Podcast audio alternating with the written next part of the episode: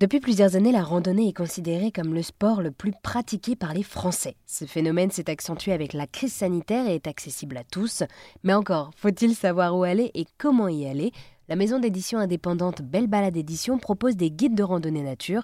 J'ai voulu en savoir plus et j'ai rencontré Yann Lefichon, qui est le directeur général de cette maison d'édition. Il m'a d'abord raconté comment est-ce qu'on imaginait des guides de randonnée nature à Belle Balade Édition. Alors, notre ADN, c'est de dire, euh, bon, on va vous expliquer comment faire une randonnée, euh, comment aller du point A au point B, au point C, etc. Et on va vous donner un temps, euh, peut-être il faut trois heures pour faire cette balade. souvent, c'est des balades destinées aux familles.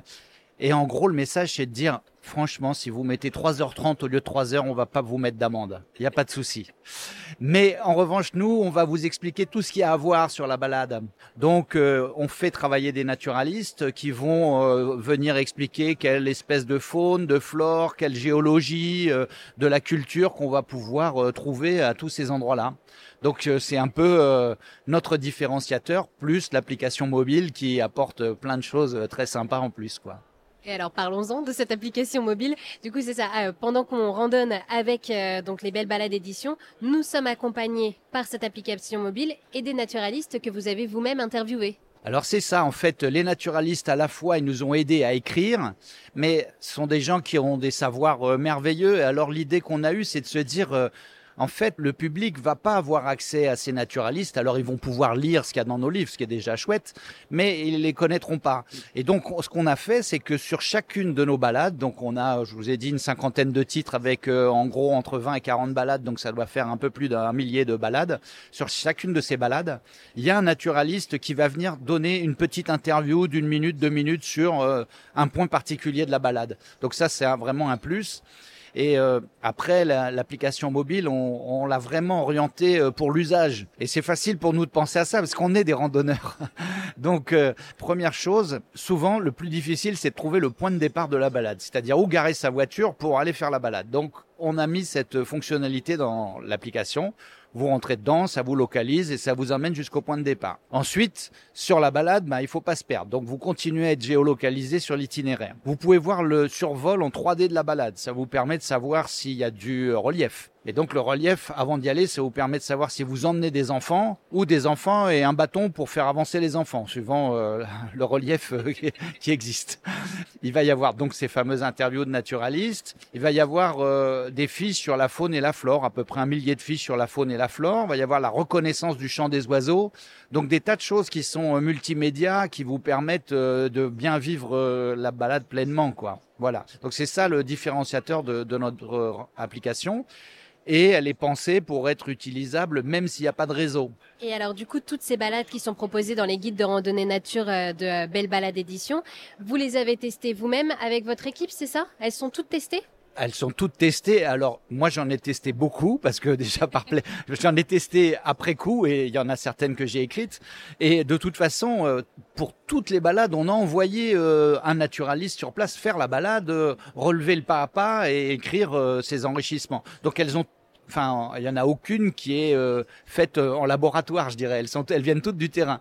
Et après, on les vérifie. Alors là, je vais être honnête, pas toutes, parce que euh, il y en a, je vous disais, plus d'un millier. Et bon, on n'a pas le temps de les faire toutes, mais pour un certain nombre conséquent, on y va après aussi. Voilà. Et souvent, on travaille avec des naturalistes locaux donc euh, c'est des gens qui connaissent très très bien le terrain déjà. Euh, on prend un naturaliste de, Bretagne pour faire la Bretagne, on l'envoie pas euh, dans les Alpes. On en prend un autre dans les Alpes. Donc en général, on est vraiment très très sûr de, de ce qu'on raconte, quoi. Voilà. Euh, et, alors, depuis tout à l'heure, voilà, vous nous parlez de naturaliste. Est-ce que pour celles et ceux qui ne connaissent pas, est-ce que vous pourriez nous expliquer ce qu'est le rôle d'un naturaliste? Alors c'est un peu un mot valise en fait, naturaliste. C'est-à-dire que ça concerne plein de gens, on va dire des gens qui sont un peu plus que des amoureux de la nature. Ce sont des gens qui ont vraiment fait des études autour de ça. Donc, par exemple, nous on travaille beaucoup avec la Ligue de protection des oiseaux, la LPO. Donc ces gens-là, bah, ils connaissent évidemment très très bien les oiseaux, mais pour bien connaître les oiseaux, il faut quand même aller dans la nature. Donc au final, ils sont aussi un petit peu botanistes. Et puis euh, euh, ils sont un peu entomologistes parce que les oiseaux ça mange des insectes, donc euh, finalement ils finissent par savoir plein de choses. Et puis bah, quand on s'intéresse aux insectes, il y a des insectes, par exemple des papillons, le grand macaon qui est ce grand papillon merveilleux. Je crois que c'est le plus beau qu'on puisse voir en France, le plus grand, qui est jaune avec des reflets bleus, rouges, avec des ocelles bleus et rouges. Eh bien en fait il est inféodé aux fenouilles sauvages. Donc ça c'est une plante très commune, notamment sur le littoral. Donc forcément, bah, si je repars de mon idée du, spécialiste euh, de la LPO, bah, il connaît euh, la larve qui va être mangée par euh, telle espèce d'oiseau, et donc il connaît aussi cette histoire du macaon, etc. Donc, pour répondre à votre question, j'ai pas une définition très précise du naturalisme, mais en fait, ce sont des gens qui savent de quoi ils parlent. Les gardes du littoral savent ça très bien, les gardes des parcs naturels régionaux savent ça très bien. Donc voilà, ce sont ce genre de spécialistes qu'on fait travailler. Dans euh, vos guides de randonnée nature, il y a 44 balades qui sont proposées.